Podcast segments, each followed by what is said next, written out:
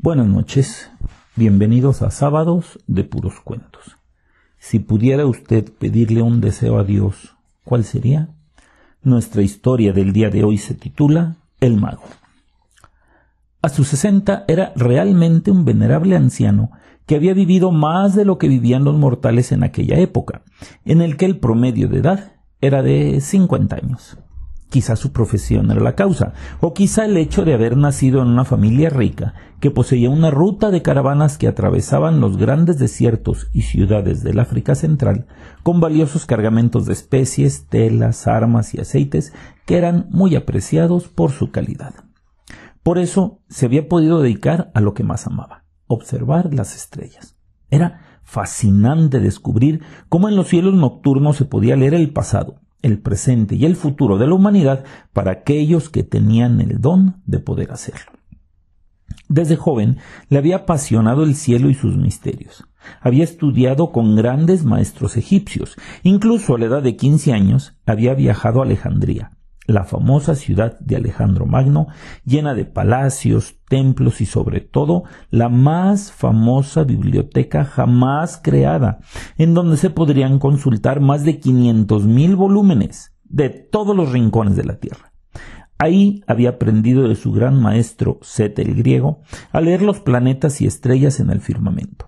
Conocía las constelaciones, su intrínseca relación con los acontecimientos del mundo sabía que sabios anteriores habían pronosticado el surgimiento de la nación de hierro que gobernaría el mundo bajo su férreo poder, Roma, de la caída del enigmático y casi invencible Egipto, del surgimiento de reyes y dioses que acabarían peleando uno contra otro hasta dejar el mundo casi vacío de ellos. Había tanto y tanto que aprender que no le ajustaba una vida para hacerlo.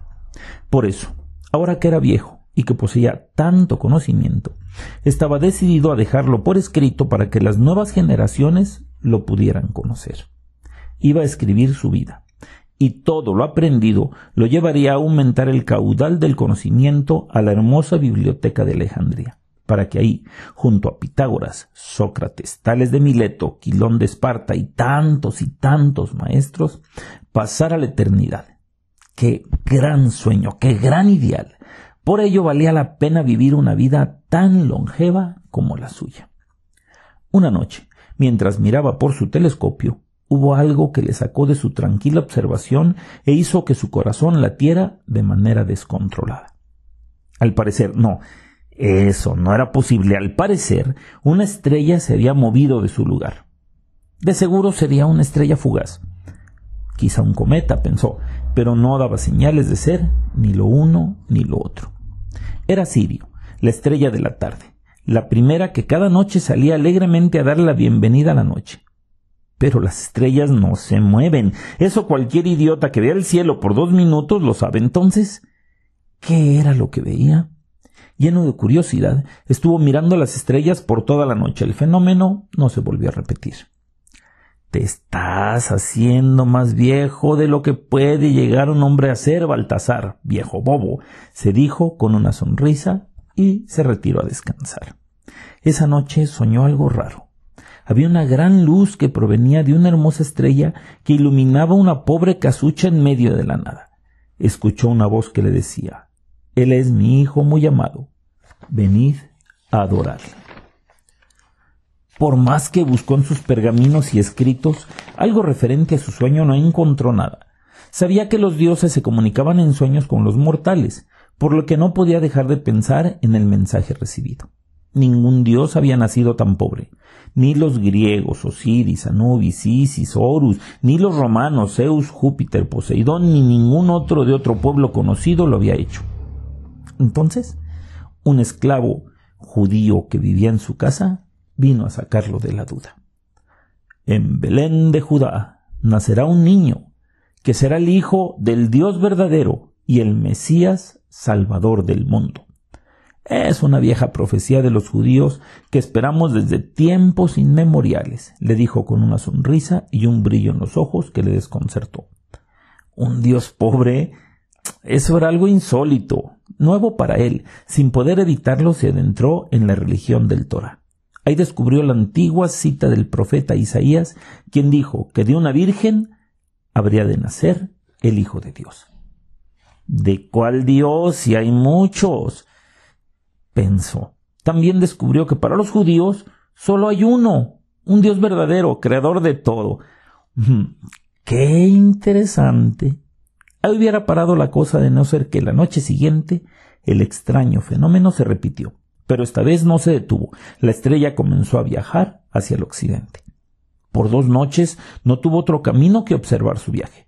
Cuando fue evidente que éste no se detendría, armó una caravana con todas sus pertenencias astrológicas y veinte fieles esclavos y ordenó su marcha a través del desierto para seguirla.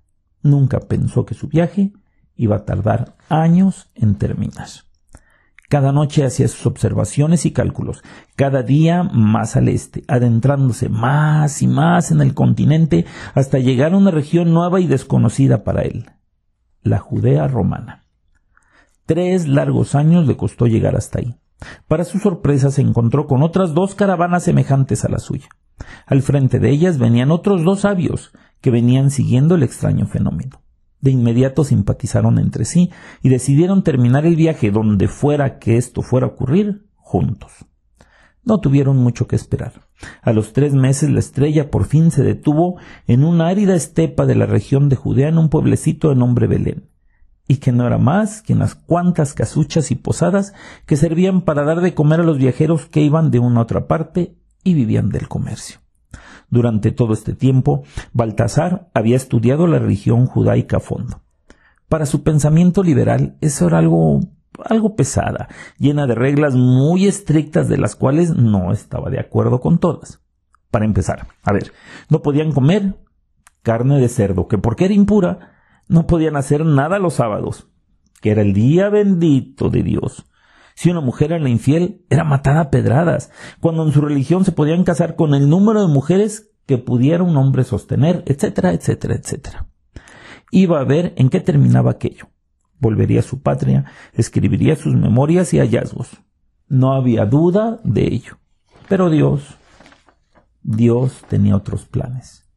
Llegaron al lugar el que había visto en sus sueños. Sobre una humilde morada la estrella brillaba como si fuera un sol. Afuera hacía un frío tremendo, era invierno, y en aquella región el frío calaba hasta los huesos. Solo unos pastores se encontraban cerca del lugar. Cuando los vieron llegar se apartaron ante la vista de señores tan extraordinarios. Los tres sabios dejaron las caravanas algo alejadas y se acercaron a ver qué era aquello que los había llevado desde tan lejanos lugares. Ahí ocurrió el milagro. En realidad, no era una cabaña, era un establo, había animales que se protegían del frío y el olor a heno y paja los recibió dándoles la bienvenida. En un rincón para procurarse algo de calor estaba una joven pareja con su pequeño que no tendría más de tres o cuatro meses de nacido. La madre le amamantaba y el padre al ver llegar a los extraños salió a evitar su paso. ¿Quiénes son? ¿Qué buscan? La posada está detrás del establo, les dijo con una fiera mirada. Hemos soñado con tu hijo y hemos venido a conocerlo, dijo Gaspar el sabio rubio de ojos azules, que miró al padre con gran emoción. Él, al ver que venían en son de paz, aflojó su mirada y después de mirar por un momento el insólito trío les dijo Pasen, pasen. Sean bienvenidos, porque alguien más grande que todos nosotros los envió. Era un cuadro digno del mejor pintor que pudiera haber existido. La madre, una chiquilla de catorce o quince años, poseía una belleza fuera de todo género bajita, de pelo negro y carita redonda, les miraba con unos ojos que parecían penetrar a lo más profundo de sus almas. Con delicadeza se retiró el pequeño del pecho y envolviéndolo en una ligera sábana que había conocido mejores días sin lugar alguna, se los entregó a su padre para que lo presentara a los desconocidos. Ellos, sin saber muy bien por qué, cayeron de rodillas y no pudieron articular palabra por un largo rato. Cuando por fin tuvieron fuerza para levantarse, descubrieron que habían llorado como chiquillos. Los padres les contaron todo lo que habían vivido.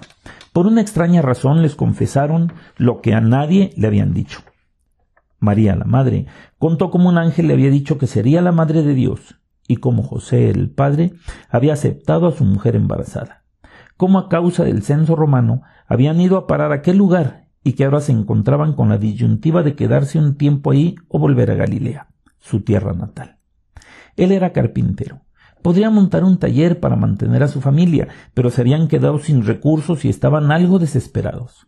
Pero Dios les había dicho en sueños que no se preocuparan, que Él iba a enviar a tres amigos que les ayudarían. ¿Eran ellos esos tres amigos enviados por Dios? Los tres sabios mandaron traer sus caravanas y vaciaron todo lo que pudiera servir a la pareja. Pieles, comida, oro, telas, llevaban mucho con ellos y casi les llenaron el pequeño lugar. Los padres le agradecieron con lágrimas en los ojos y solo aceptaron lo que consideraron necesario para su inmediata manutención y el regreso a su tierra, incluidos dos asnos para su transporte.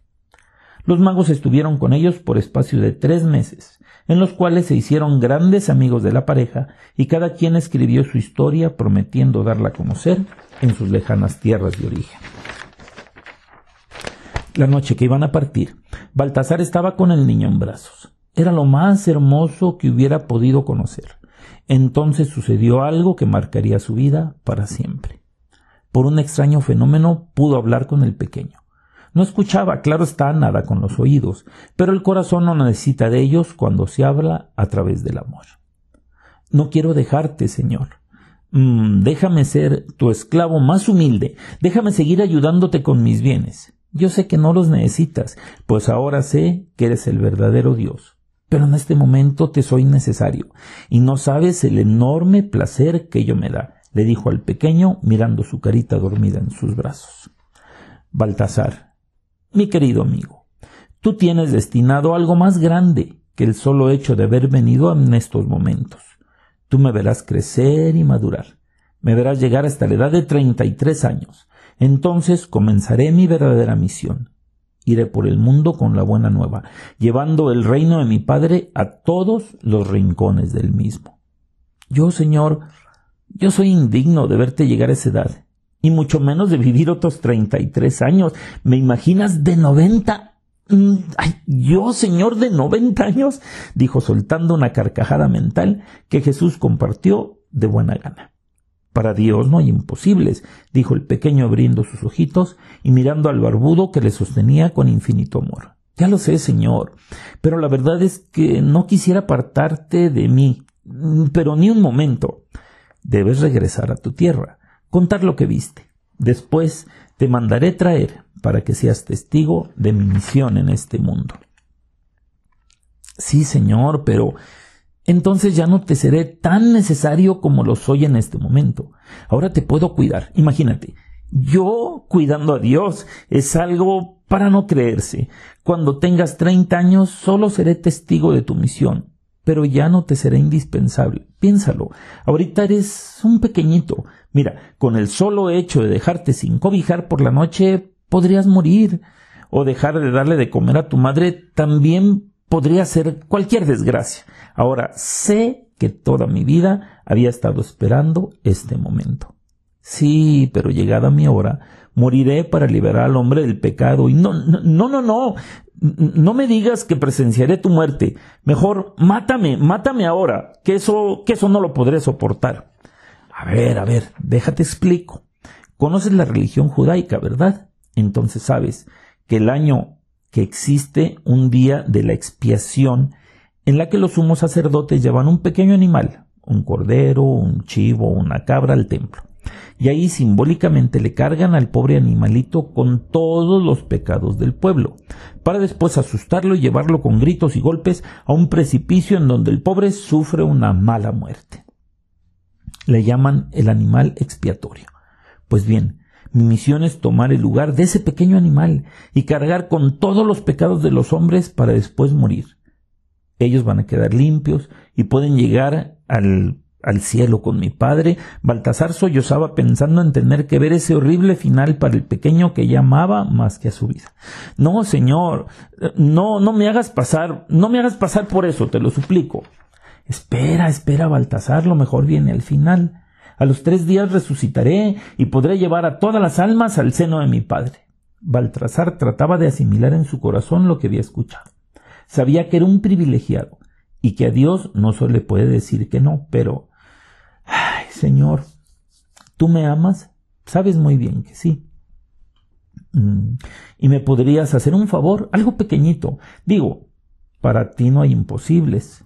Jesús le miró los ojos con un brillo divertido. Mm, y dime, ¿qué deseas de mí? Déjame quedarme, así como estamos, ahora, contigo niño, pero para siempre. Eh, déjame sentir que soy importante, casi vital en tu vida. Déjame servirte ahora, verte conmigo en mis brazos, sentir tu calorcito y el latir de tu corazón contra mi pecho, que, que te pueda acariciar el pelo, mm, besarte la frente. Déjame, por favor. Aquel pequeño ser le miró por largo rato. Luego, con sus manitas, acarició el rostro del sabio negro y jalando un poco sus barbas le sonrió. Sea pues como lo has pedido. El brillo de las luces le enseguecía, pero le gustaba. El pequeño establo estaba como siempre. Un buey y un burro a los lados, los pastores con sus ovejas, los ángeles, muchos y diversos ángeles, cantaban la gloria de Dios mientras la estrella brillaba en lo alto del firmamento. Las voces y la música no dejaban de sonar, así como el correr de los chiquillos e invariablemente la voz de la madre llamando a todos a la cena. Papi, papi, papi, ¿me dejas, ¿me dejas agarrar el negrito? Es que es mi preferido. Está bien, pero con cuidado. No lo vayas a quebrar, que es de porcelana. Las manitas del pequeño tomaron con cariño la figura de Baltasar, que se encontraba arrodillado frente a la madre y el niño, mientras José los miraba con una sonrisa y una vara en la mano. Él es el mejor de los Reyes Magos. Vino de tan lejos sobre un elefante.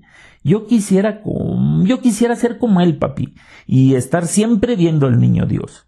Si eres bueno, de seguro el niño Dios te va a traer muchos regalos. Pero si eres realmente bueno, como Baltasar, te va a dejar estar siempre a su lado. Eso te lo aseguro. El pequeño le entregó la figura y dándole un beso a su padre corrió a su lugar en la mesa de la cena de Navidad. El padre le miró con un amor infinito a su pequeño y depositando la figura en su lugar le dijo De niño yo también quería ser como tú, tener el privilegio de conocer a Dios niño, Ojalá yo también pudiera estar siempre, siempre ahí, en ese bendito lugar. Luego, mirando a la familia reunida alrededor de la mesa navideña, dio las gracias a Dios y se acercó para hacer la bendición de los alimentos y compartir con sus seres queridos la cena más hermosa del año. Espero que hayan disfrutado tanto escuchar este cuento como yo al escribirlo. Quiero aprovechar para agradecer prácticamente dos años y medio de que nos acompañan en estos sábados de puros cuentos. Y si es usted de los que por primera vez nos ven, les invito a que se suscriban a nuestro canal y nos sigan a través de YouTube y Spotify. Una muy, muy hermosa Navidad para todos. Pásenla muy bonito con sus seres queridos y si Dios nos lo permite, nos vemos el próximo año en sus sueños.